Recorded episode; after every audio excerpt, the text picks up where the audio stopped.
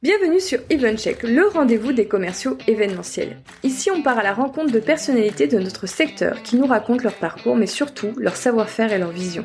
Je vous propose, grâce à notre conversation, de booster vos connaissances et inspirations sur notre métier aux mille et une facettes. Si vous vous reconnaissez dans cette description, que vous débutiez ou que vous soyez confirmé, je vous invite à vous abonner car ce podcast va devenir votre meilleur allié.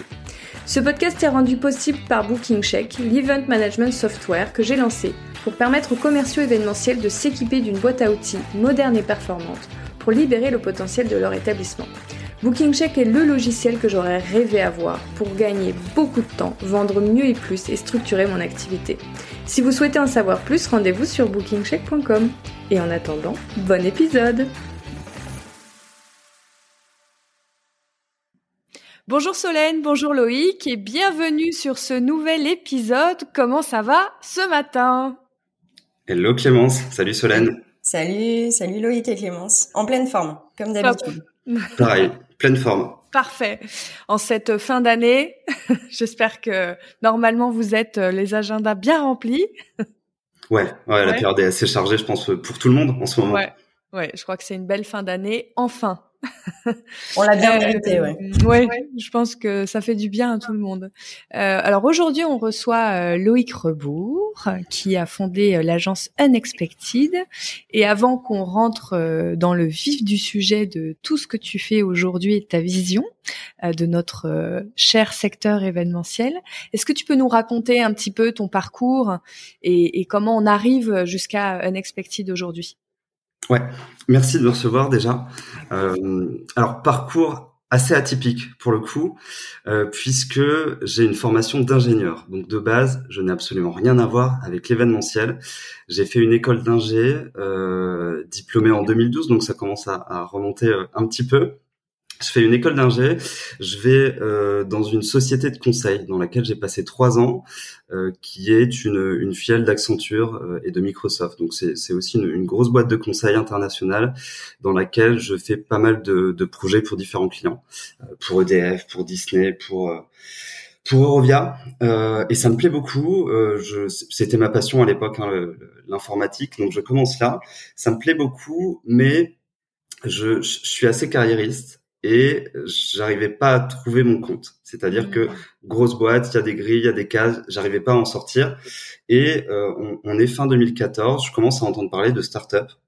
Je tombe sur une vidéo euh, du fameux Oussama Hamar euh, à l'époque, oui. qui, qui, qui c'était quelques mois, je pense, après la, la, création de The Family. Je tombe là-dessus et je me dis tiens, c'est intéressant. et quasiment du jour au lendemain, je me dis ok, je j'ai envie de créer une startup. Je sais pas ce que je vais faire, mais je vais démissionner, je vais créer ma propre boîte et je serai responsable de mes, de mes échecs comme de mes succès. Donc je démissionne, euh, on est fin 2014, j'embarque avec moi une, une UX designer et on crée une startup euh, qui s'appelle Jumpin. C'est une expérience qui aura duré à peu près quatre ans. Euh, C'était une plateforme de rencontre amicale. Le concept était assez simple. On réunissait des groupes de 10 personnes qui ne se connaissaient pas dans des bonnes adresses de Paris, principalement dans des bars. On fait ça pendant un peu plus de trois ans. Euh, on a eu à peu près euh, pas loin de 5000 euh, événements organisés, donc événements de 10 personnes auto-organisés à terme et on bossait avec une centaine de bars euh, sur Paris. On a une belle communauté, mais financièrement on s'en sort pas du tout. Ouais, c'est ce que j'allais dire. Le modèle est peut-être compliqué, quoi. Ouais, le modèle euh, c'est le même que la fourchette, c'est-à-dire le même que privatiseur aussi. Je mmh. sais que tu es. Bah moi c'est comme ça que je te connais. ouais, exactement. Euh, donc 2 euros par par personne apportée dans des bars et bah, globalement tu vois 100, 100 soirées par mois ça fait 2000 euros donc tu fais pas grand chose avec ça. Ouais. Et tu avais justement travaillé sur euh, en amont quand même sur un, un, un plan euh, prévisionnel. C'est des, des notions que tu avais toi déjà euh, acquises ou tu t'as fait au fur et à mesure, t'as as foncé dans le tas quoi? Ouais, j'ai fait un plan prévisionnel au début et c'était absolument n'importe quoi. Si tu veux, ma projection, elle était totalement déconnante, mais je le savais pas. Ma projection, c'était bon, ok, au bout d'un an, on, on, a un million d'utilisateurs, puis là, on va en avoir 10, puis enfin, bref, c'était absolument déconnant mais j'y croyais et c'est ce qui a fait que j'ai avancé là-dessus. Euh, et, et, bref, on n'a pas réussi à construire une communauté suffisamment grande pour que le, mm. le modèle soit viable. Ça aurait fonctionné. Il aurait fallu qu'on soit dans plusieurs villes et bon bref, qu'il y ait un volume beaucoup plus euh, important. Sur cette startup, tu es dans quel euh, état d'esprit? Tu es vraiment dans le startup nation, levée de fonds, etc.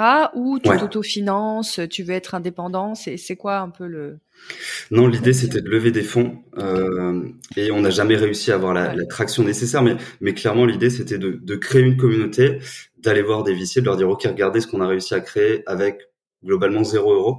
Mmh. Euh, bah, donnez-nous un petit peu d'argent et on va faire beaucoup plus.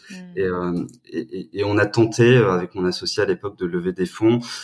On n'a jamais réussi. Je pense qu'on en était assez loin et on avait tout les, les discours de huissier classiques de mm. c'est un petit peu trop tôt, on se revoit dans six mois. Alors là, il faudrait que tu bosses déjà ceci avant. Et en fait, à chaque fois, tu avais quelque chose et, et, euh, et en fait, on n'était pas prêt. C'était notre première boîte à tous les deux.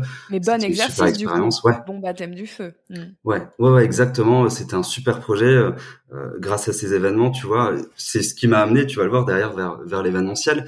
Euh, mais on a plein d'amitiés qui se sont créées, on a des gens qui ont créé des boîtes ensemble, il y en a qui sont mariés, il y en a qui ont fait des bébés, euh, et il y, a, y, a, vraiment plein de rencontres qui se sont créées à travers ces, on appelait ça des jumps à l'époque.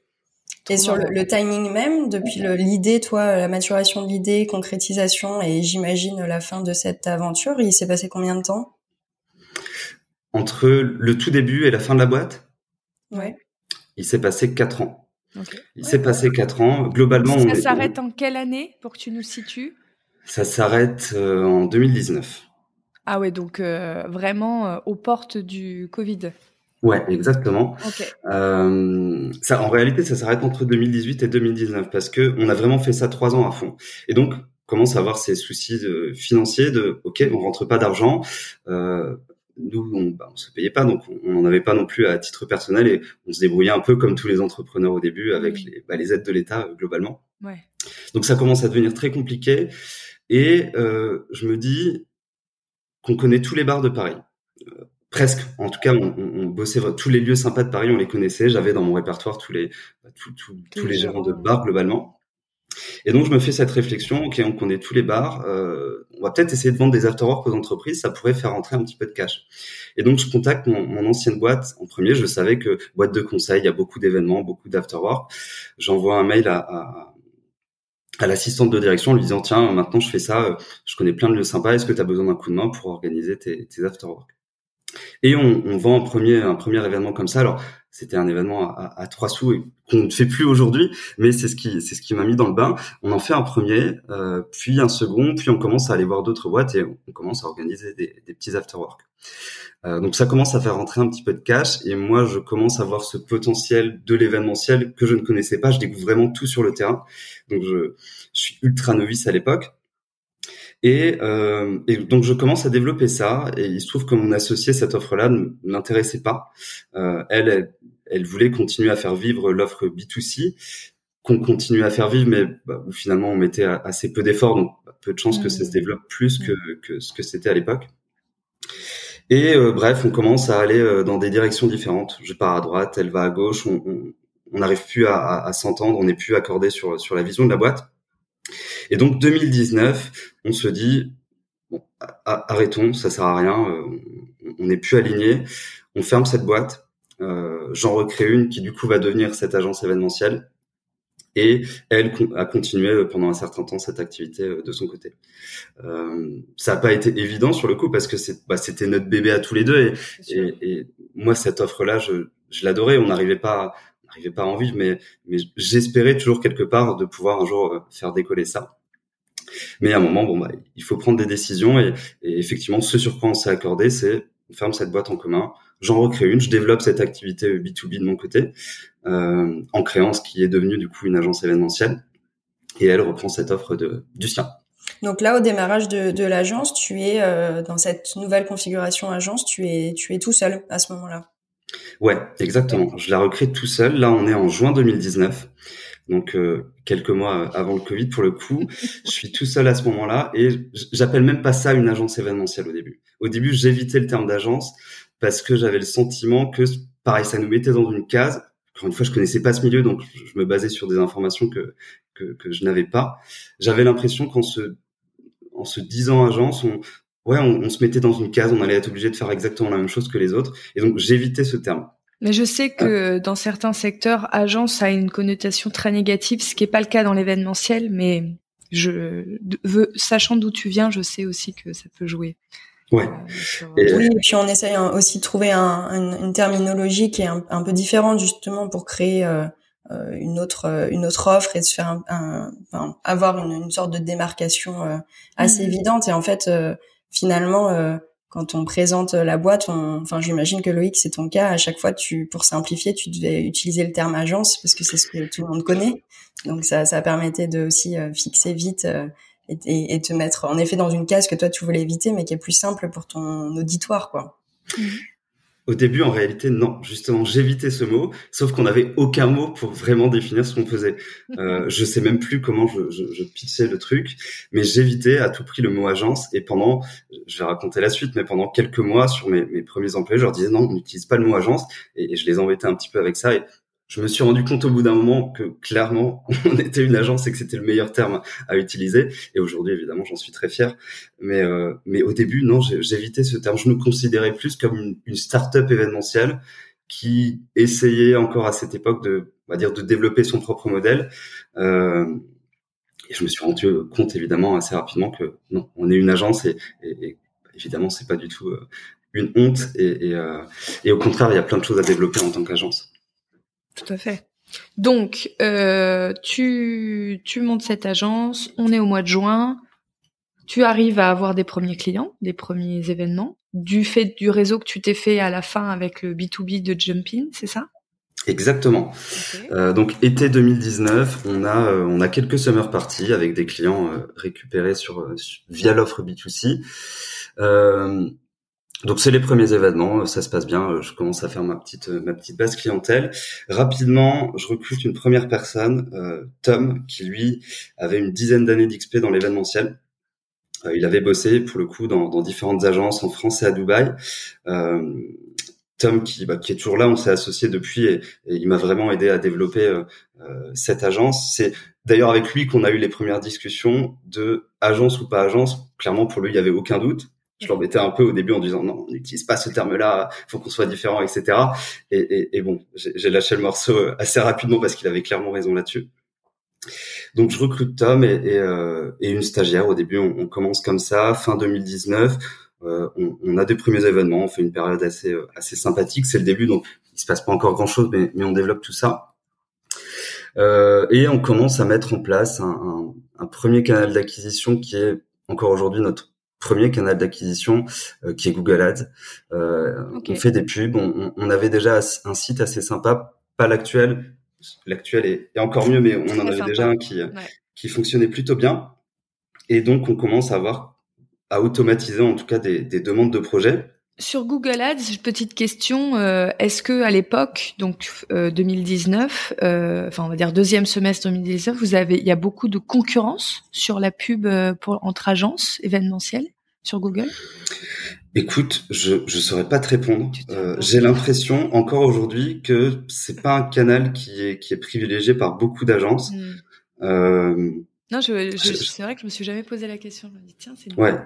Et, et, et, pourquoi vous pourquoi vous faites ce choix-là du coup euh, sur sur ce canal-là qui est en effet pas forcément c'est la startup generation ça. Il y a un peu de ça. Hein. Moi, tu vois, je viens du milieu digital, donc et encore aujourd'hui, no, notre communication, nos canaux d'acquisition, tout est très digital. Mm. Donc c'est quelque chose que je connais, qui du coup me, me rassure aussi. Et en l'occurrence, la, la, partie Google Ads, j'avais recruté, enfin recruté, j'avais un stagiaire à l'époque en, en stage marketing, et c'est lui qui me dit tiens, je faisais un peu de Google Ads dans ma boîte précédente ça marchait plutôt bien. Si tu veux, on peut tenter.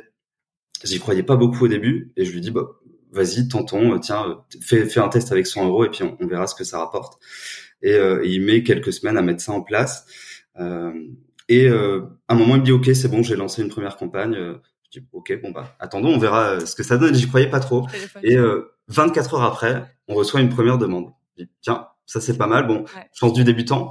Euh, le lendemain, on reçoit une autre demande et, et petit à petit, je vois qu'on commence à avoir des demandes assez régulièrement. On commence à faire grossir le, le budget pub et, euh, et ça s'est jamais arrêté. Top. Génial. Okay, c'est né comme ça. Euh, donc on est euh, on est début 2020. On commence voilà à avoir notre petit euh, petit euh, carnet client. On, on, commence à avoir des demandes d'événements assez sympas. Vous étiez spécifié euh, sur une, une, certaine, enfin, on y reviendra un peu plus en détail par la suite, mais juste pour que tu orientes tout de suite, euh, de quelle manière, bon, même si c'était, euh, d'après ce qu'on a compris, plutôt opportunité et, et euh, demande, demande entrante, est-ce que vous aviez quand même là commencé à définir malgré tout une, une vision, du coup, une typologie un peu de clients clés pour vous?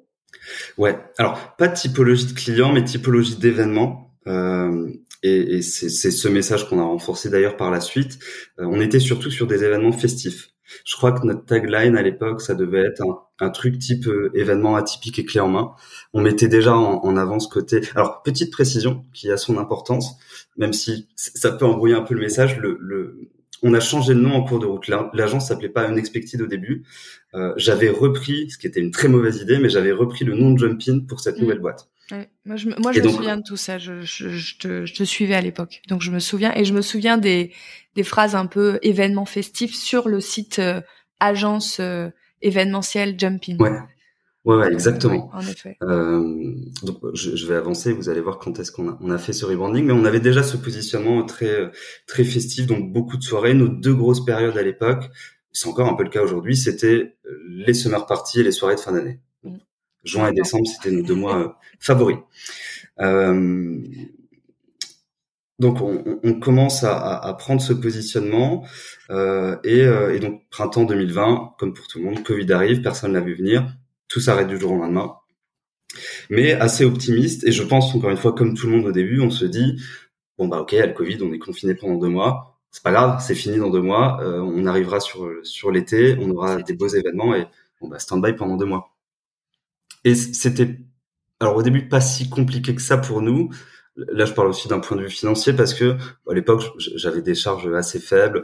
Il y avait un peu de cash de côté, pas clairement pas euh, une trésorerie incroyable, mais bon, on a réussi à s'en sortir euh, assez, bien de ce côté-là. Ouais, c'est ça.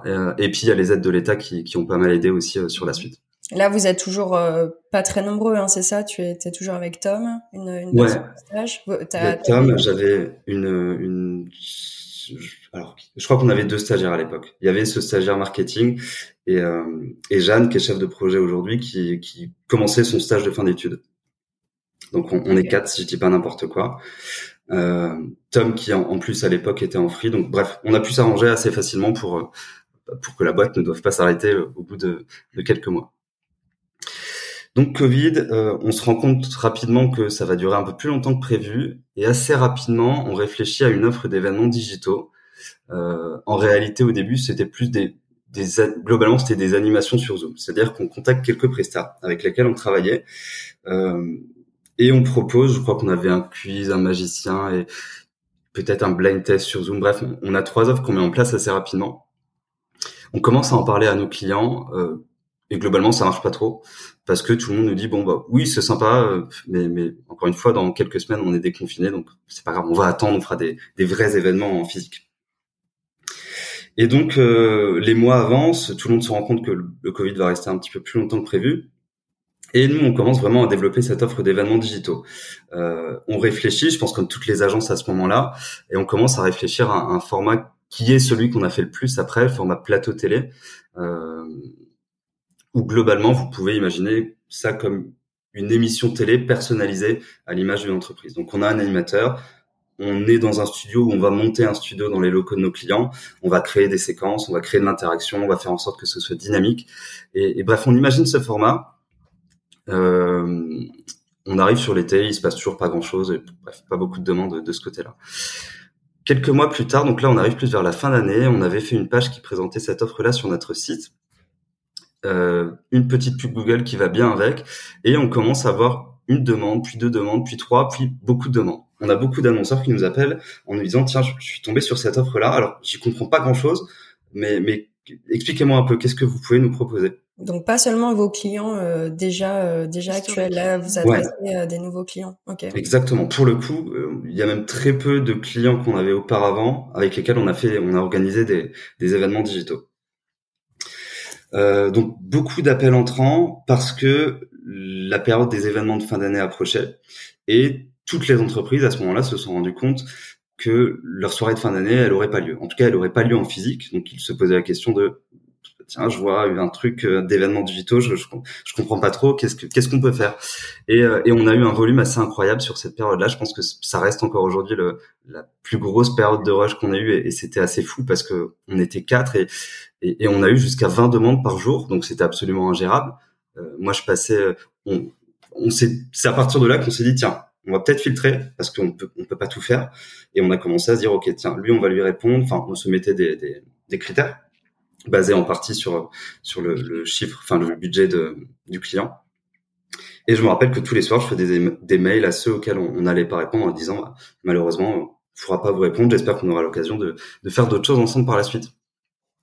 Et donc période fin 2020 assez incroyable, beaucoup d'événements essentiellement digitaux. Euh, on sauve l'année sur le mois de décembre. Euh, mois de janvier qui arrive après, pareil, très fort. Et, donc, on commence à rentrer un, peu de cash, ce qui m'a permis de commencer à, recruter. Et on va dire le début de la croissance de la boîte s'est fait vraiment à ce moment-là. C'est là qu'on a commencé à, vraiment avoir des clients, avoir des projets qui, qui commençaient à grossir et, et, à pouvoir recruter, donc à pouvoir développer globalement l'agence. Tu dois être l'un des seuls à être dans cette position à ce moment-là, dans l'événementiel, à, sortir du, premier, la première crise, je dirais, euh, sanitaire et, d'être en croissance et de pouvoir recruter. C'est chouette. Là, tu arrives à voir un petit peu côté concurrent comment ça se passe pour eux. Est-ce que vous avez, euh, est-ce que tu échanges un petit peu avec tes pairs à ce moment-là ou c'est euh, ou pas du tout? Non, j'ai pas vraiment d'échange. Je, regarde toujours beaucoup ce que font les autres, pas pour me comparer, mais plus pour m'inspirer. Et, euh, et, petit à petit, je vois que toutes les agences s'y mettent aussi. Forcément, la force qu'on avait, c'est que on était tout petit, donc on est très agile et, et, et évidemment qu'on peut avancer plus vite qu'un qu'un publiciste ou qu'un auditoire. Et évidemment, tout le monde a mis ses offres par la suite euh, en place. Et il y en a beaucoup d'ailleurs, même des grosses agences qui ont été super actifs et, et cette offre-là était en place euh, pour la fin d'année. Euh, je pense aussi à WinWin qui avait déjà un, ADN aussi assez digital et qui, bah, qui ont cartonné sur sur cette offre digitale et qui cartonnent encore. Euh, donc non, j'ai pas trop de contact avec les autres agences. Euh, mais mais ouais, ça, ça, ça, se passe comme ça et c'est c'est assez incroyable parce qu'on parce qu'on s'y attendait pas. On passait d'une période où on n'avait pas fait grand chose pendant six mois, si ce n'est réfléchir à ce qu'on allait mettre en place, à euh, 5, 10, 20 demandes par jour euh, et, et, des périodes de, de, prod qui qui s'enchaînaient sur décembre et, et janvier.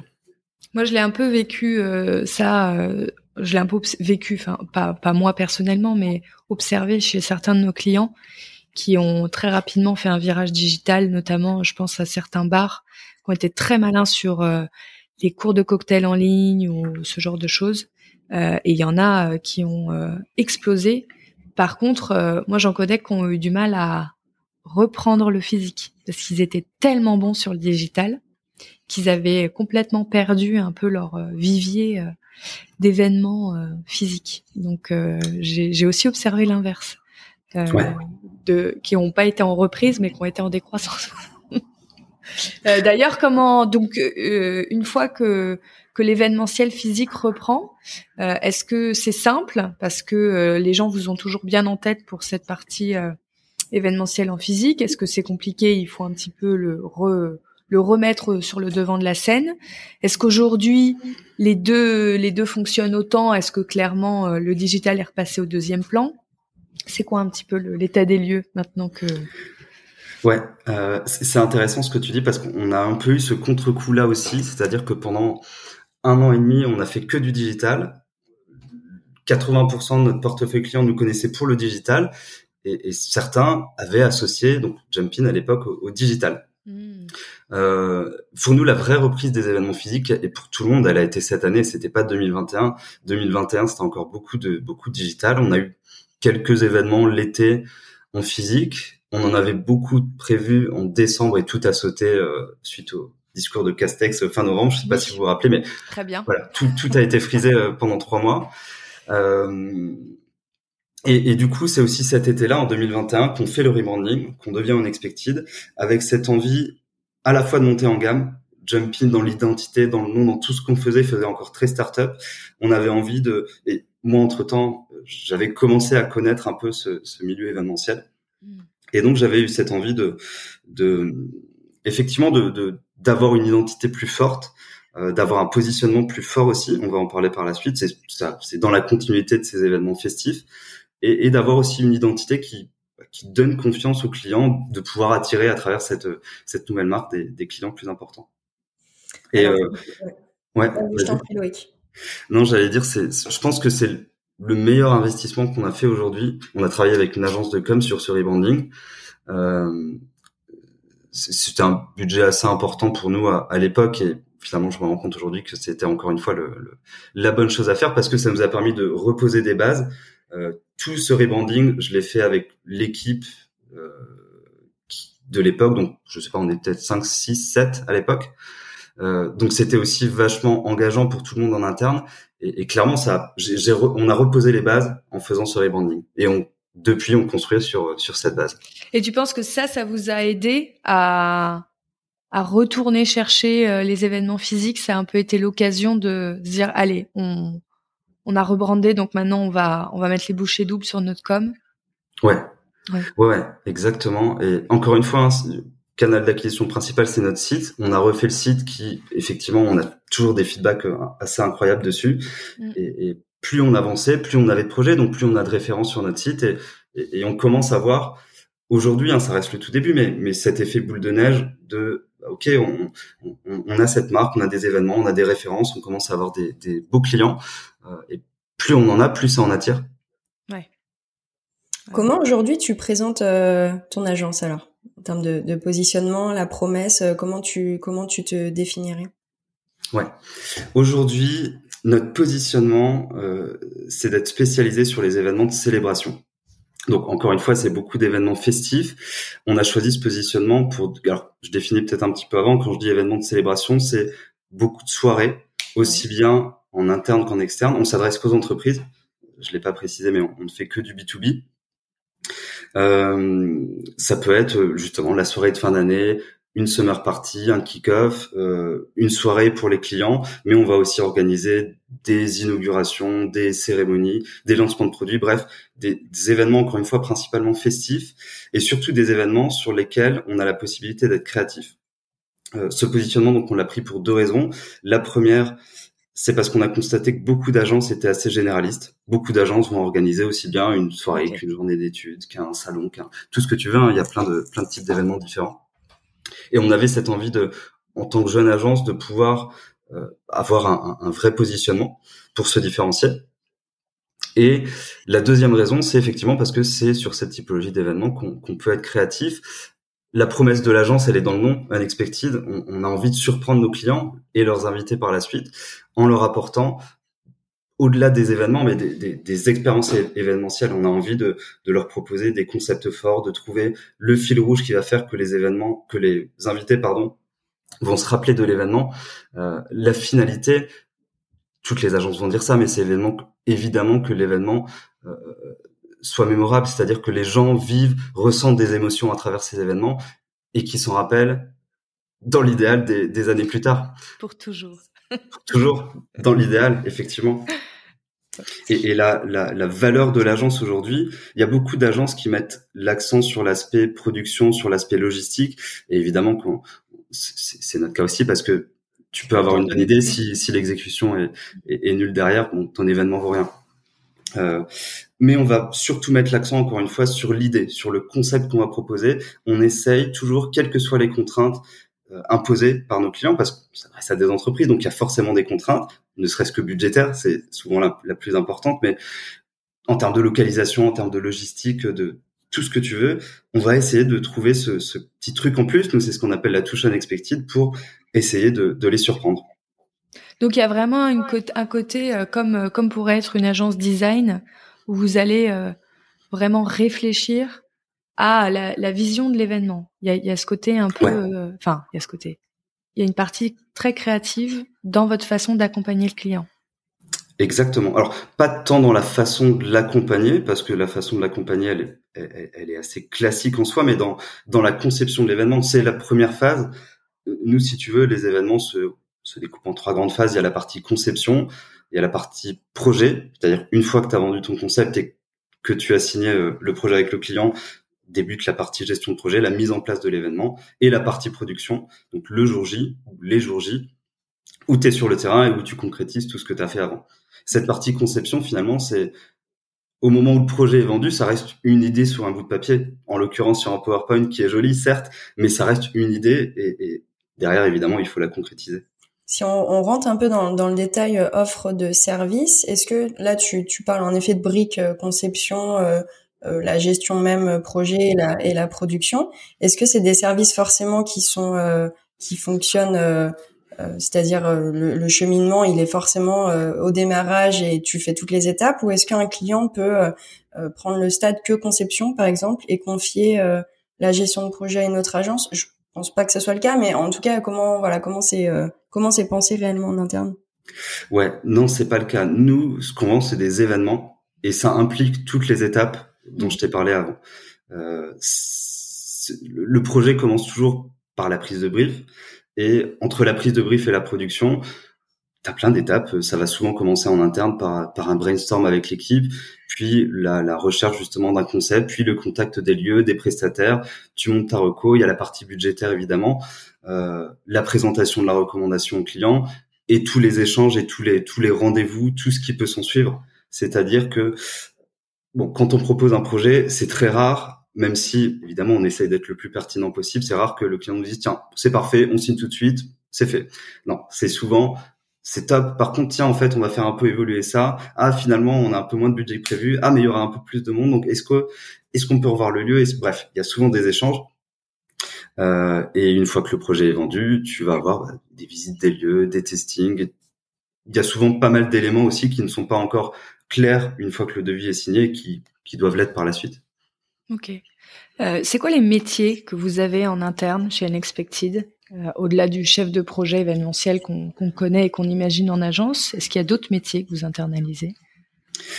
Oui, alors je reviens quand même sur le côté chef de projet parce qu'effectivement c'est c'est un peu le le noyau le, noyau ouais le métier principal.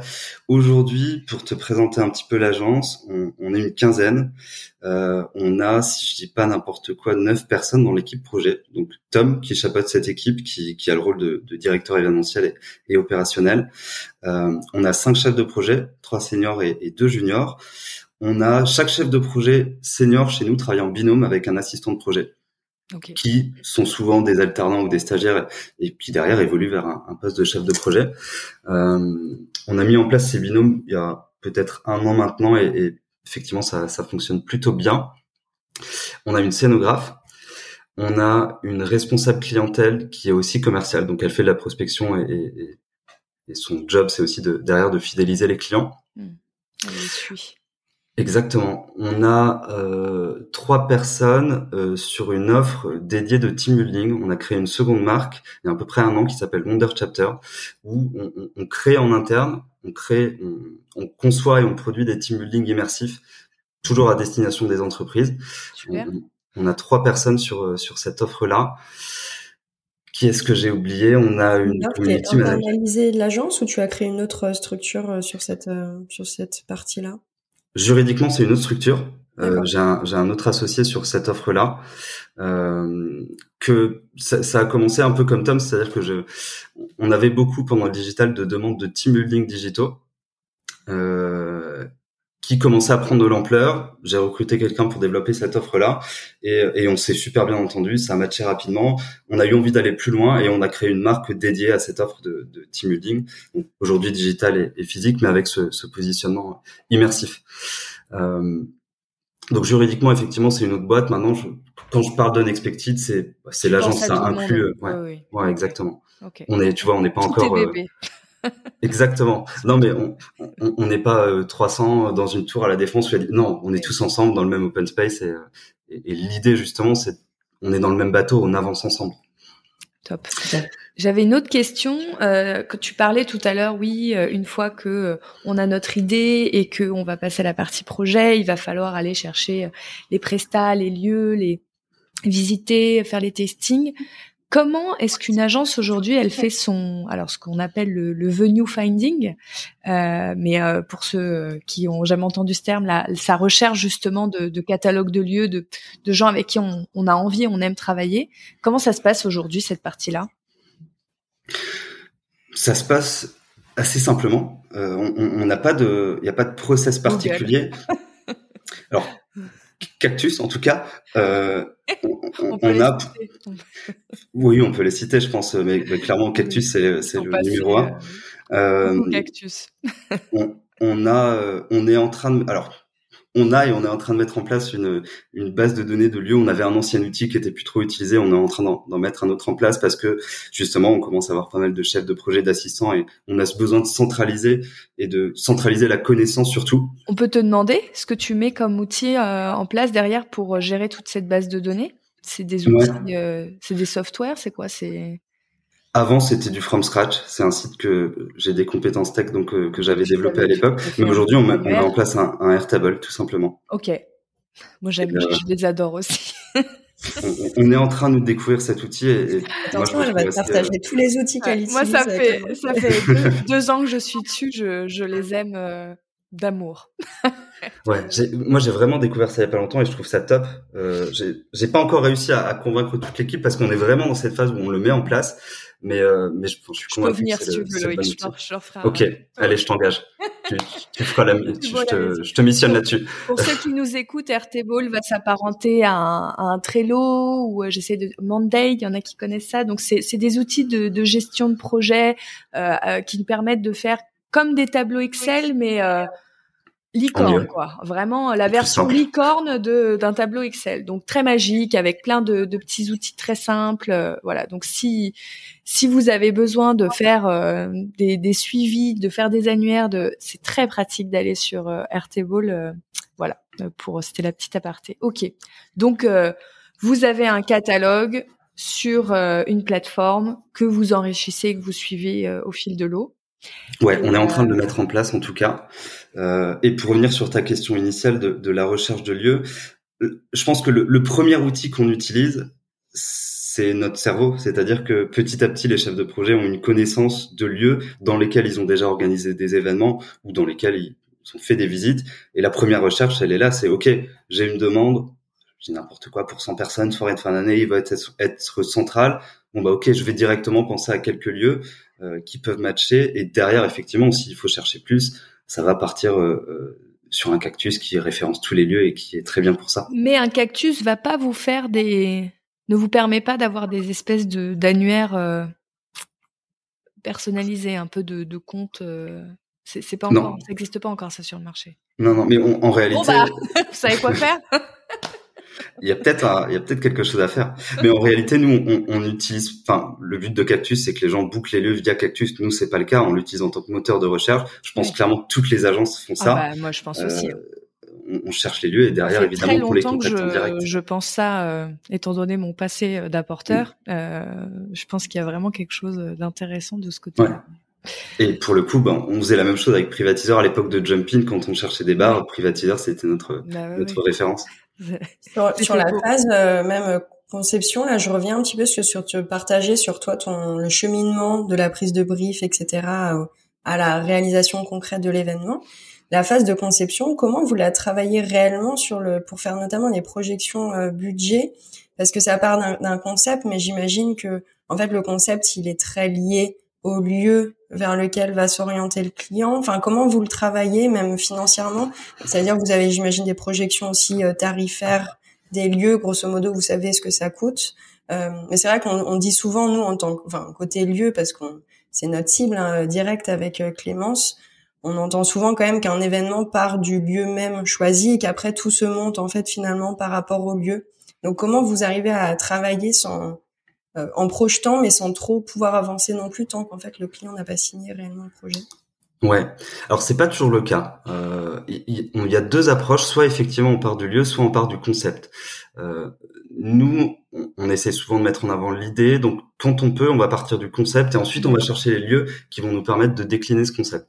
Maintenant, quand on a des demandes entre guillemets plus simples qui ne nécessitent pas forcément un concept incroyable, je reprends mon exemple, mais le client nous dit OK, j'ai une soirée de fin d'année, on va être 100, ça va être assez simple. Euh, je veux surtout un lieu central qui a ça, ça, ça. Effectivement, la recherche va s'orienter vers, vers le lieu et on va construire ensuite à partir de ce lieu.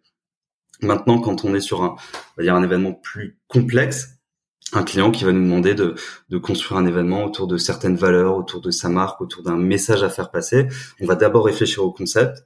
Euh, donc ça passe encore une fois par des phases de brainstorm. C'est là où le chef de projet va travailler avec avec notre scénographe, notamment, et avec le reste de l'équipe en fonction de, qui est dispo et qui peut apporter quelque chose à, ce projet. Euh, et à partir, une fois qu'on a ce concept, effectivement, on va dire ok, le concept c'est ça. Quel serait le meilleur lieu euh, pour pour y répondre. Et à partir de là, sur la partie budget, on, bah, c'est simple, hein, on contacte les lieux, on demande des devis, on va le faire avec les prestataires principaux, donc traiteurs, euh, techniques. Euh, et donc notre budget, c'est simple, c'est un, fichier Excel. Euh, on a un petit template qui bah, qui nous permet de renseigner euh, les prix d'achat, les prix de vente, les frais d'agence, etc., qui nous permet de visualiser notre marge. Vous, vous, le gardez ça en stock, par exemple, je sais pas moi, vous avez fait un événement sur le lieu X, vous savez qu'il est sur telle fourchette, vous le mettez dans votre Airtable. Euh, en gros, celui-là, il est entre, euh, je dis n'importe quoi, entre euh, ouais.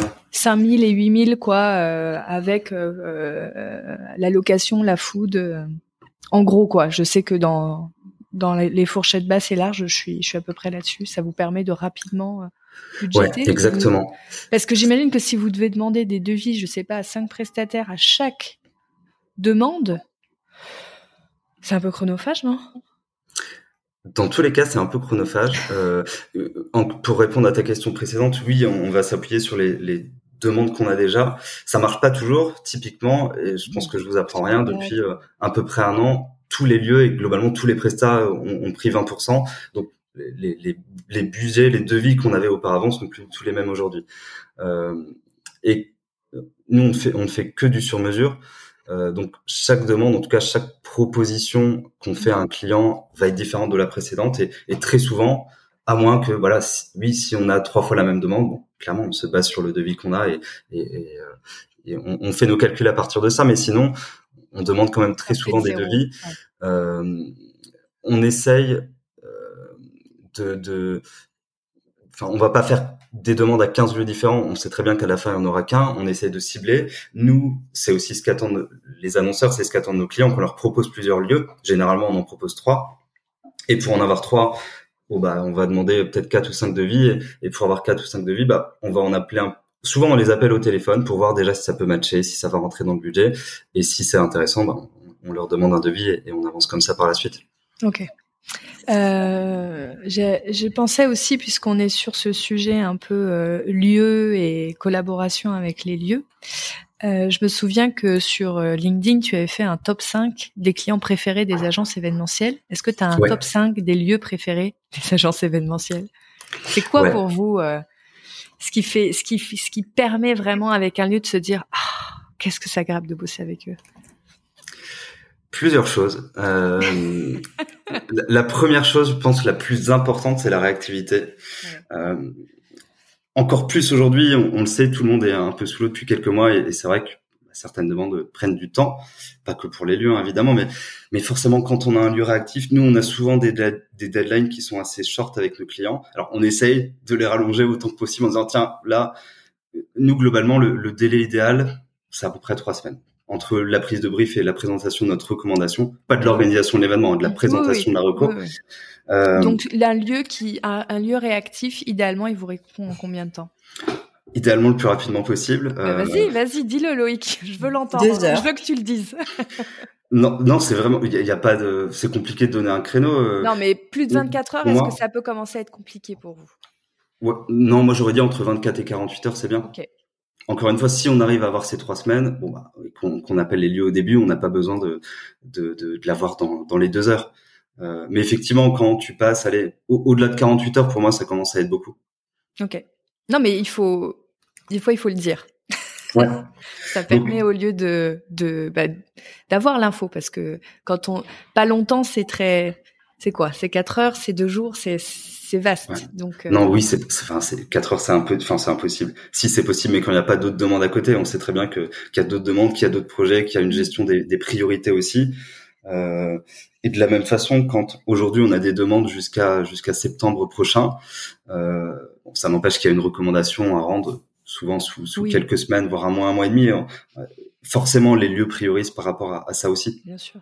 Ce qui est frustrant pour nous, mais qui arrive tout le temps et ça arrivera tout le temps, c'est que c'est de devoir relancer les lieux et parfois tu les as trois fois au téléphone, eux te disent oui oui tiens je t'envoie ça tout de suite et le tout de suite tu l'attends et t'es obligé de relancer. Au final tout le monde perd du temps et on sait que c'est stressant pour pour les lieux aussi. Mais tout le monde fait son mieux, je pense. Et une fois passé euh, la, la, réponse, qu'il soit réactif ou non, qu'est-ce que qu'est-ce que tu recherches toi? Qu'est-ce qui te J'imagine qu'il faut qu'il y ait un côté quand même rassurant parce que ça reste euh, un des piliers euh, euh, de cette chaîne-là, ton événement. Euh, qu'est-ce qui, qu'est-ce qui importe pour toi? Euh, Il y a un truc qui est vachement important pour nous. Alors c'est, ça va être une réponse très agence, mais c'est qu'on ait des belles photos des lieux. Parce que quand on propose notre projet, on, on, on essaie de le vendre. On est souvent face à d'autres agences. Hein, savoir qu'on nous appelle et, qu'on soit tout seul. Et même si c'était le cas, on, nous on joue beaucoup justement sur l'aspect visuel. Euh, et, et, on aime bien avoir de, de, belles photos pour valoriser les lieux dans lesquels on, on, va organiser les événements et pour que le client se projette. Et c'est vrai qu'on a encore trop souvent des lieux qui, qui et on comprend pas pourquoi, qui n'ont pas des photos euh, très très vendeuses, alors que parfois les lieux les lieux sont plus beaux que les photos. Souvent euh, c'est l'inverse. Euh, donc on aime bien avoir des belles photos. Un autre point qui est important. Euh, Bon, ça c'est directement lié au lieu, mais nous on va chercher principalement des, des lieux atypiques. Euh, donc on aime bien quand, quand il y a une plus-value, quand il y a quelque chose de, de, de différenciant. Donc ça c'est lié directement à l'identité du lieu. Et un dernier point qui là encore est très agence, mais on aime bien les lieux qui proposent des rétro-commissions euh, et qui font pour ceux qui nous écoutent, je sais pas si certains ne, ne savent pas ce que c'est, mais c'est le lieu qui reverse globalement une, une partie de, de, son chiffre d'affaires à l'agence, c'est souvent 10%. Il y en a de moins en moins qui le font hein, depuis le, le, le Covid. Euh, et pour nous, en tant qu'agence, il y a une vraie différence parce que forcément, ce, ce, cette commission, elle va rentrer dans notre marge. Nous, on a chaque chaque chef de projet, enfin l'agence a un objectif de marge brut. Et donc, quand on n'a pas cette commission, finalement, c'est une marge qu'on va devoir ajouter euh, au-delà du prix. Donc, à la fin, c'est le client qui paye et, on arrive sur un prix plus élevé. Euh, maintenant, je sais très bien que les lieux ont, ont leurs problématiques aussi, ça, ça empiète sur leur marge. Beaucoup, enfin certains font une fausse rétrocommission où c'est eux-mêmes qui margent le prix. Donc au final, s'ils le font, c'est comme si on le faisait nous-mêmes. Bref, on aime bien les lieux qui font des vraies rétrocommissions. Ouais, mais en fait, euh, les lieux ont intégré, par exemple, le fait euh, sur des plateformes d'apporteurs de donner leur vrai prix les prix mmh. publics et de verser une commission. Donc c'est une rétrocommission d'une certaine façon s'ils jouent le jeu. Hein, si ouais. euh, donc euh, vous êtes aussi euh, un apporteur d'affaires. Sans vous, il n'aurait pas eu le client. Donc ça se ouais. ça se justifie. Et puis je sais que sur moi, mes, mes clients qui travaillent avec énormément d'agences et de et d'apporteurs, tu me diras si je si je me trompe, Solène, parce que toi tu es vraiment à la tête d'un lieu. Euh, normalement, c'est des choses que tu que tu calcules un peu financièrement euh, quand tu fais une, une, projection un peu de de CA et d'activité, quand tu fixes tes prix et quand tu tu penses normalement à à ces à ces commissions. Donc euh, ça ça se prévoit aussi un peu euh, sur son offre dire ok quel quel prix on fixe et, et pourquoi et parce qu'aussi il y a y a y a tout ce monde euh, un peu euh, des pros euh, à qui on, on, va potentiellement reverser des commissions et donc il faut qu'on s'y retrouve à la fin. Complètement. C'est, même un, pour moi un sujet un peu de, d'état d'esprit en fait. Euh, comme pour tout, il faut savoir euh, jouer le jeu. Alors moi, sur mon lieu, c'est pas du tout une. J'ai, très très peu d'agences, donc euh, c'est, c'est pas trop mon cas. Mais je considérais en effet que selon euh, selon l'agence, euh, le feeling aussi, est-ce qu'elle peut m'apporter euh, peut-être même à terme? Si c'est juste un one shot, bah peut-être que je réfléchirais différemment, mais dans une logique de collaboration euh, plus long terme et intelligente. Voilà, c'est mais c'est, pour ça que je, je, je parle moi d'état d'esprit de, de business intelligent. Mmh. Il faut il faut qu'on joue tous le jeu. Et en effet, sans agence, il y a énormément de lieux qui seraient pas alimentés. Donc euh, voilà, c'est plutôt logique. C'est intéressant d'en parler. Je pense que pour le coup, euh, là côté euh, auditeur euh, du podcast, Clémence, toi, tu dois avoir un peu ces deux euh, ces deux cibles, donc c'est bien aussi de savoir en parler de manière transparente. C'est toujours des oui, petits oui. sujets qui font. Euh, oui, au contraire, au lieu, oui, au lieu, au lieu que ça crée un peu un, un, un, éléphant dans la pièce, je pense qu'il faut il faut en parler. Donc c'est pour ça que je, je, te disais, dis dis les temps dont tu as besoin pour recevoir un devis. C'est bien que tu parles de cette rétrocommission parce que ça se prévoit. Je veux dire, si c'est clairement dit, je pense que les lieux sont en capacité, ceux qui travaillent avec beaucoup d'agences, de dire, OK, donc comment est-ce que je prévois mon offre pour moi euh, être viable euh, avec une grosse activité euh, agence? Enfin, je pense qu'il n'y a aucun souci à partir du moment où on le sait. Quoi. moi, je sais que c'était pas un truc dans ma carrière passée de commercial événementiel. J'en faisais beaucoup, avec des, évidemment avec les agences avec qui, comme dit Solène, il y avait un vrai, une vraie intelligence de partenariat. Donc voilà. J'ai le, sentiment que Ouais, j'ai le sentiment que, ça se fait de moins en moins et je le comprends aussi parce que je pense que les lieux, depuis un peu près un an, sont aussi en position de force, en tout cas peut-être plus qu'avant, parce que ils ont eu énormément de demandes. Je pense qu'aujourd'hui il y a plus de demandes que d'offres, c'est-à-dire qu'il le, le, le, le, carnet, en tout cas sur Paris, hein, je parle de, de, de, ce que je connais. Euh, le, bref, quasiment toutes les dates sont bookées et donc ils peuvent se permettre de je sais pas comment dire, mais de, de resserrer un petit peu leurs leurs conditions commerciales en disant bon bah même sans toi entre guillemets sans agence, je, je, je vais être rempli. Donc bon bah non, je, cette cette commission que je faisais avant, je, la garde maintenant. Euh, j'ai cette impression là. Euh, J'en ai pas discuté directement avec les lieux. Peut-être que je me trompe, mais j'ai le sentiment qu'ils sont un peu plus en position de force et qu'ils se permettent de le faire. Et, et ils ont raison d'un point de vue commercial. Et il y a un autre sujet, si, si je peux compléter, Loïc, c'est aussi euh, il y a de plus en plus de lieux qui internalisent euh, sa dimension agence, c'est-à-dire qui euh, du coup euh, se sentent capables et ont recruté mm. de cette manière-là pour créer eux-mêmes leurs propres événements et qui peuvent en ce sens considérer que l'agence n'est plus vraiment un client pour eux parce qu'il n'a plus de plus-value et, et, ils peuvent gérer ce travail-là au nom du lieu pour leurs clients en direct. Mm. Ok. Ça, arrive. Oui. On, le voit beaucoup sur des petits lieux notamment. Euh, voilà, c'est vrai. que ça peut compléter aussi. Et, et euh, euh, bah vous, j'imagine que de toute façon, vu les, les formats d'événements, vous avez plutôt l'habitude de, de, travailler avec des, des gros lieux qui conservent quand même cette cible agence. Euh, moi, je vois une vraie évolution côté plus lieu plus restreint euh, qui internalise vraiment ces fonctions de conception, euh, de scénographie, etc. dans leur propre lieu. C'est vrai, je le vois aussi, c'est lié à la taille. Euh, c'est vrai que ce que je suis, enfin, moi de ce que j'observe sur un, on va dire un panel euh, de lieux, en effet sur des sur des petits lieux, on va dire à qui ont des capacités d'accueil de 100 personnes maximum. Euh, je, je, peux voir euh, exactement ce que dit ce que dit Solène. je trouve que sur la sur la le volume de demande, euh, moi, je dirais qu'il y a, y a encore de, plusieurs niveaux à hein, Paris. Euh, il y en a qui sont très sollicités, puis il y en a qui ont encore un peu du mal à, à remplir. Euh, mais donc ceux qui ont du succès, bah, évidemment, sont peut-être un peu plus durs en affaires. ouais, ouais. Encore une fois, ils, ils ont raison. On va pas leur jeter la pierre, bien sûr. Euh, j'ai aussi une question euh, par rapport justement à toutes ces appels d'offres. Je t'ai vu plusieurs fois euh, parce que moi je suis une grande utilisatrice de LinkedIn, donc je te vois beaucoup communiquer puisque toi aussi.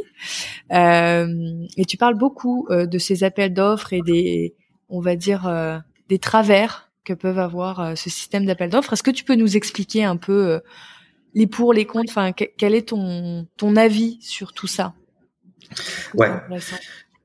C'est un, vrai sujet qui est assez complexe et qui existe depuis euh, bien avant que je fasse de l'événementiel. Donc, je, l'ai découvert euh, sur le tas et, j'ai découvert aussi que c'était pas un sujet nouveau. Euh, globalement, aujourd'hui, quand un annonceur va organiser un événement, il va organiser un appel d'offres, il va solliciter différentes agences qu'il va mettre en concurrence et il va demander à ces agences, euh, à partir du brief, de faire des propositions. C'est ce qu'on appelle les, recommandations. Euh, et dans 99,99% des cas, ces appels d'offres ne sont pas rémunérés. Euh, donc nous, en tant qu'agence, aujourd'hui, et je pense que toutes les agences l'ont fait, on, a défini des conditions qui sur lesquels on se base pour répondre ou non à certains appels d'offres. Euh, en, fait, en soi, l'appel d'offres n'est pas un problème. C'est les différentes dérives qu'il peut en avoir. C'est-à-dire que quand une quand un annonceur contacte 10 agences en sachant précisément qu'il va travailler avec une agence à la fin, tu sais que tu en appelles 9 qui vont bosser dans le vent. Euh, et à l'heure où tout le monde parle de plus en plus de RSE, tu sais que ton agence va contacter plusieurs lieux, va contacter plusieurs prestats, 10 agences fois 3 lieux fois 3 prestats fois bref, tu arrives sur un volume énorme de personnes qui vont bosser dans le vent. Aujourd'hui, nous, on répond pas aux appels d'offres quand on a plus de trois agences en concurrence. J'ai l'impression que c'est un peu le, le nombre sur lequel les, les différentes agences se sont mis d'accord et, on a de plus en plus d'annonceurs qui le comprennent et qui, qui respectent ça. Euh, souvent, d'ailleurs, tu peux avoir une première phase de qualification d'agence, c'est-à-dire que l'annonceur va juste faire une prise de contact ou demander de remplir quelques documents. Euh, et là, ça peut être fait sur sur 10 agences pour derrière dire OK, je vais faire vraiment l'appel d'offres sur ces trois agences à partir des premières infos que que j'ai rencontrées. Euh, donc, ces appels d'offres généralement euh, interviennent sur des projets assez importants. C'est pas toujours le cas d'ailleurs, euh, mais souvent c'est des projets d'une certaine ampleur où il y a un certain budget et certaines exigences. Donc c'est totalement normal que que les annonceurs aient envie de de, de, de mettre en concurrence des agences. La finalité pour eux, c'est qu'ils aient la la meilleure proposition euh, possible.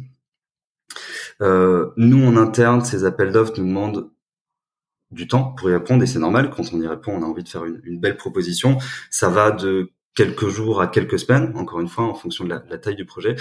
Jusque là, c'est pas un souci. Là où ça peut le devenir, c'est donc comme je le disais, quand il y a beaucoup plus d'agences en concurrence, mais aussi quand parfois, alors je, découpe parce qu'il y a différents cas. Il y a le cas où on perd l'appel d'offres, on l'a perdu face à une autre agence, le projet a lieu, c'est pas grave, l'autre agence a été meilleure que nous et parfois on gagne, parfois on perd, ça fait partie du, jeu et, voilà, on sait qu'il y en aura d'autres. Euh, parfois, euh, le client revient vers nous en disant OK, tiens, on a envie d'avancer avec vous, mais est-ce que finalement euh, le besoin a un peu évolué Est-ce qu'on peut repartir sur d'autres lieux? Puis ah ben en fait, euh, on va avoir euh, tel besoin qui est nouveau, est-ce que vous pouvez ajuster? Et bref, et on avance sur des propositions qui finalement parfois finissent en ah ouais mais en fait bah, la direction a, a, décidé de friser le budget parce que pour une raison X ou Y donc l'événement va pas se faire et toi bah t'as bossé sur l'appel d'offres, t'as fait deux allers-retours, t'as passé des jours et des jours et à la fin bon bah t'as bossé dans le vent.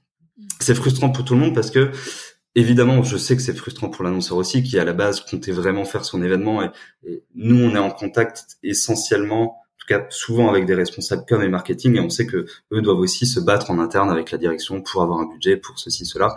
Euh, voilà, je, je, je, sais ce que c'est. En tout cas, j'imagine ce que c'est parce que je n'ai pas été à leur place. Euh, c'est frustrant pour l'équipe parce que l'équipe, quand elle propose un projet, elle y croit, donc elle se projette sur l'événement et tu lui dis bon bah non finalement c'est annulé, ça aura pas lieu. Euh, et, et, pour l'agence d'un point de vue financier, c'est-à-dire que c'est un, c'est oui, oui. même pas un manque à gagner, c'est une vraie perte et, et, on passe malheureusement pas mal de temps à bosser sur des projets qui, qui n'aboutissent pas. Ça a été aussi accentué avec le Covid et les projets qui se lancent, qui finalement se font pas, qui sont reportés mais qui n'ont qui n'ont jamais lieu. Bon, voilà, ça, ça, ça fait partie euh, du jeu. Euh, nous aujourd'hui, on, on, est en train de tester un, discours, alors sur certains projets, pas sur tous, et ça pourra jamais s'appliquer sur tous, en, en, expliquant au client que si on lui fait une proposition qui est pertinente, qui répond à son besoin, mais qui décide de ne pas avancer avec nous, on lui facturera le temps passé. On est en train de le tester. Euh, donc je, je, dirais sur LinkedIn le résultat. Réaction du public? Ah, tu, tu as encore assez de recul. Okay. on a pu le tester une seule fois et ça n'a pas été un problème parce que le client venait via du bouche à oreille et, et on était déjà les seuls qui l'appelaient. Donc lui nous a dit bah non moi je, comprends, euh, on m'a parlé de vous et j'ai envie de bosser avec vous. Donc d'ailleurs euh, je rebondis tout de suite à un annonceur qui cherche une agence. Comment il fait? Je connais Faudrait personne. Poser la question euh... à, à bah, je, je, pense que Google, agence événementielle Paris. Okay. Euh... D'où, les petites pubs. Exactement, ouais. Bah, okay. les petites pubs et puis j'imagine que on parlait de LinkedIn. Euh, je pense que tu t'en sers aussi comme vrai canal euh, d'acquisition. Enfin, tu vas nous faire des retours là-dessus, mais euh, bon, tu dois prendre plaisir, j'imagine, à, à, à, partager. Mais je pense que c'est stratégique aussi de ton côté pour euh, pour euh, avoir quelques leads directement par ce biais. C'est le cas? Alors, je le fais pour surtout développer la notoriété de l'agence. J'ai beaucoup de mal à mesurer ce que ça rapporte aujourd'hui. En lead, euh, tu veux dire ouais. en, en, prospect? Exactement. Ouais, j'ai en tout cas, allez, j'ai dû avoir si une demande en direct sur LinkedIn d'un gars que je connaissais avant qui m'a dit tiens, je suis ce que tu fais, j'ai un événement, est-ce qu'on peut faire quelque chose? Euh, je pense que la plupart vont sur mon profil ou peut-être sur la page de l'agence, puis finissent sur le site. Donc quand le lead arrive chez nous, est-ce qu'il vient via LinkedIn, est-ce qu'il vient via Google, j'en sais rien. Euh, et, et, ce que je vise aussi, c'est le temps long, c'est-à-dire que on le sait, c'est pas en faisant un post que tout le monde va dire tiens, bim, je leur envoie un événement, j'en ai un aujourd'hui. Euh, L'objectif, c'est c'est d'avoir une certaine présence et que petit à petit, en tout cas, quand ils ont un événement, ils pensent à un expected. Mmh. La bah, Clémence, toi, c'est aussi un peu cette, euh, cette démarche-là hein, sur de la, la production même. Euh, c'est intéressant. Oui, parce que euh, nous, on a un, un, business qui est excessivement différent euh, d'une agence ou d'un lieu où voilà où euh, où il y a quand même euh, régulièrement un, un, un, trafic de de demandes qui existent alors que sur ce qu'on fait nous, c'est encore des, des, on est des nouveaux outils. Et donc les gens ne vont même pas chercher sur Internet des mots clés. Il y a euh, pour pour nommer ce qu'on fait, il y a même pas des mots clés clairs. Personne ne dit la même chose. Euh, donc c'est très compliqué. Donc en fait, euh, moi mon seul moyen un peu de comment je pourrais dire diffuser ma parole, c'est ces fameux réseaux comme, comme LinkedIn qui permettent un peu de dire youhou, on peut travailler différemment et répondre en 24 heures à plein de demandes entrantes. Grâce à nous. euh, voilà. Donc euh, oui, c'est un, un très très très gros outil et ça me permet aussi, euh, au-delà de moi, euh, ma partie entrepreneuriale, je vous le dis aussi, chers auditeurs, ça me permet de vous voir. c'est comme ça que j'ai vu Loïc. c'est comme ça que je, je, suis en veille sur le marché et, euh, et, et que je peux faire vivre euh, du contenu et notamment le podcast. Donc euh, manifestez-vous, on vous regarde. si on, si on, on, change un peu euh, un peu de sujet, mais si on revient vraiment sur l'essence euh, de l'agence et en termes d'événements, on s'interrogeait un petit peu avec Clémence, on s'est dit c'est quoi son son plus grand kiff, qu'est-ce qu'il a euh, vraiment euh, adoré organiser, s'il y a vraiment un événement que tu devrais euh, retenir toi, un événement mémorable, mais pour pour toi, pour tes équipes, ce serait lequel? Un événement que l'agence a organisé, donc. Oui. Où là, tu t'es dit waouh, tous les critères sont réunis, c'était le c'était le top. Qu'est-ce que quel, est le premier événement là auquel tu auquel tu penses? Le premier auquel je pense, c'était pas l'événement le plus waouh, mais c'est un des premiers où j'ai ressenti qu'il s'est vraiment passé quelque chose. C'était pour Polytechnique. On était euh, début 2019, je crois. C'était leur cérémonie des vœux euh, et, et, Polytechnique fêtait ses 225 ans. Si je dis pas n'importe quoi, euh, c'était dans leurs locaux à, à Palaiso et euh, ils avaient invité. Il y avait un, un discours du c'était pas le président, mais bref, de, de, la direction. Ils avaient invité tout le personnel et ils nous avaient précisé que ils, organisent très peu d'événements. Euh, ils voulaient valoriser ce personnel. Et on l'a fait notamment à travers un, un, un show euh, avec des, des shows de jongleur LED. Je sais pas si vous arrivez à, à, voir ce que c'est, mais bref, il y avait un show sur mesure personnalisé qu'on a créé euh, pour eux. Euh, et à la fin de ce show, qui arrivait après un discours, après euh, différentes différentes prestations, je ne sais pas comment l'expliquer, mais il, s'est passé quelque chose dans la salle. C'est-à-dire que tout le monde a commencé à, applaudir, tout le monde s'est levé. Ils, ont senti que l'événement avait été créé juste pour eux. J'ai senti une, une, vraie émotion. Je pense que c'est vraiment le, premier événement sur lequel j'ai senti ça, et, et c'est assez indescriptible. Euh, j'ai ce souvenir de, ok, là, clairement, il s'est passé quelque chose. Euh, je l'ai eu à deux autres moments, peut-être à d'autres, mais en tout cas, je, je me rappelle précisément de trois instants pour une autre, une boîte de conseil pour qui on a organisé ces 20 ou 25 ans, je ne sais plus. Donc événement festif, c'était l'été. Euh, c'était un événement sur le thème des années 90 et on, était euh, dans un lieu sur une péniche à Paris. Il y avait plusieurs espaces et on avait simulé vers 23 heures une sorte de, faux bug de l'an 2000 où d'un coup toutes les lumières s'éteignaient. Il y a un, une bande son qui s'est lancée en disant, en invitant tous les participants à, continuer la soirée au sous-sol. Eux ne comprenaient pas trop, savaient pas trop de quoi il s'agissait. On avait plusieurs espaces dans le lieu et au sous-sol, on avait euh, la direction sur scène avec un gâteau géant. On a regroupé tout le monde. Ça a lancé la seconde partie de soirée. On avait une scéno assez assez sympa et, et pareil, il y avait une ambiance qui était euh, qui était assez incroyable à ce moment-là. Euh, et un petit dernier pour la route, société de conseil aussi, euh, pour laquelle on, on, on, a annoncé le rebranding euh, à, à, leurs clients et leurs collaborateurs à travers deux soirées. Là, c'était la soirée collaborateur. Et alors, je la, je la fais simple parce que je, je pourrais en, parler un quart d'heure, mais on, on, a imaginé un concept où euh, des hackers s'introduisaient au sein de la boîte et allaient dévoiler des informations confidentielles au, monde entier. Donc, boîte tech, ça marche très bien. La première partie de l'événement, c'était un team building où chacun récupérait, sans le savoir, des indices sur cette future identité de marque. Ils ont été ensuite tous réunis. C'était au Café A, en l'occurrence. Ah. Il y avait une partie plénière avant la soirée. La plénière se déroulait dans la dans la chapelle. Euh, si tu connais bien, tu vois qu'elle est elle est assez majestueuse. Ils, sont euh, ils sont chez nous. C'est pour ça qu'on on connaît bien. Euh, ok. Bon. Voilà. Donc euh, oui, euh, okay. oui, donc dans ils cette grande... Euh, chez Booking Check. Tout, tout, évidemment, tout le monde. C'est une question de temps s'ils sont pas encore là. voilà. donc, donc oui, dans cette belle chapelle du Café A, qui est dans on le est dans cette chapelle. Paris, hein, je reprécise pour ceux qui nous écoutent d'ailleurs. à côté de Gare de l'Est. Euh, donc on est dans la chapelle, il y a une plénière et à un moment la, la direction euh, marketing est comme monte sur scène et commence à poser quelques questions. On avait une petite application qui permettait de faire ça à, à l'audience en leur disant, voilà, pendant le team building, vous avez récupéré sans le savoir des indices sur cette future identité. Est-ce que vous avez une idée de, de, de, quel peut être le nouveau nom de la boîte? Et à ce moment-là, alors on a à nouveau cet effet, toutes les lumières s'éteignent, l'écran géant commence à, bugger, tous les téléphones commencent à bugger aussi, c'est-à-dire que les, les, les flashs s'allument, il y a des, bref, on avait installé un petit un petit truc qui permettait de faire ça. Tout le monde se demande ce qui se passe. C'est cet effet surprise qu'on cherche. Hein. Encore une fois, le, côté unexpected, il, est à cet endroit-là. Euh, on a de la fumée qui sort et on a une vidéo reveal qui se lance, pareil en mode hacking. On avait bossé le, le, truc euh, qui à la fin dévoile cette nouvelle identité. La salle se rallume avec les couleurs de la nouvelle identité.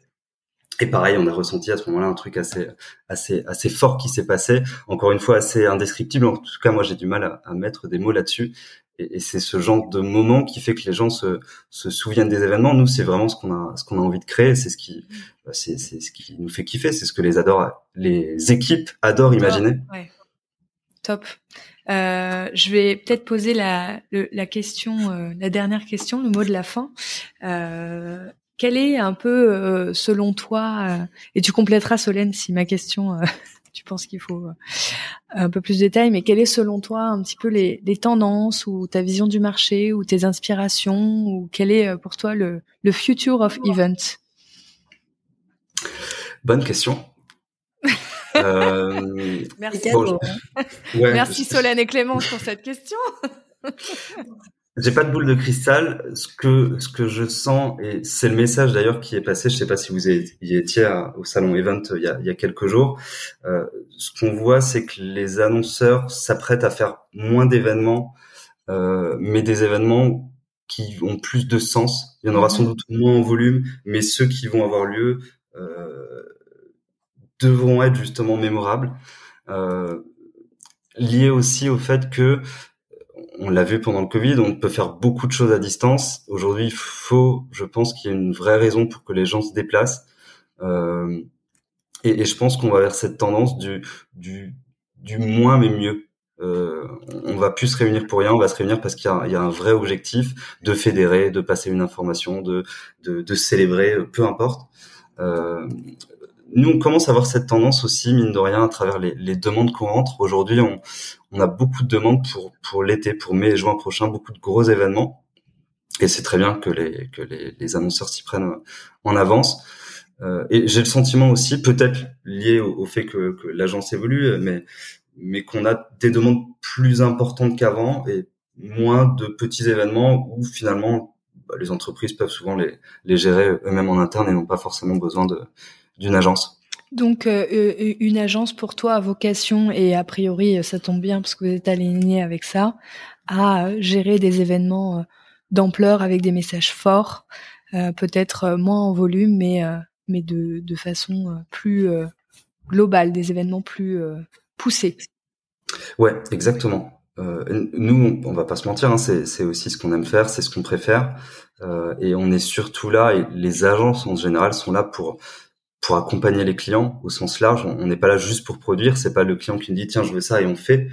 Euh, on est là pour les accompagner, on est là pour les conseiller, on est là pour les aider à prendre les bonnes décisions, on est là pour leur apporter des idées et, on est là pour leur fournir des compétences qu'ils n'ont pas forcément en interne.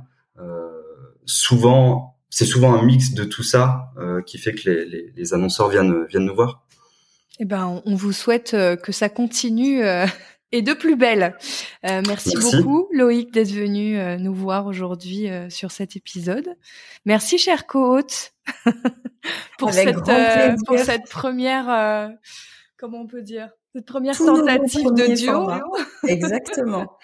je, pense que ça, je pense que ça, ça fonctionne parfaitement bien. Ouais, je, crois que... Quel est ton feeling, Loïc Si on peut avoir un mini, mini débrief live?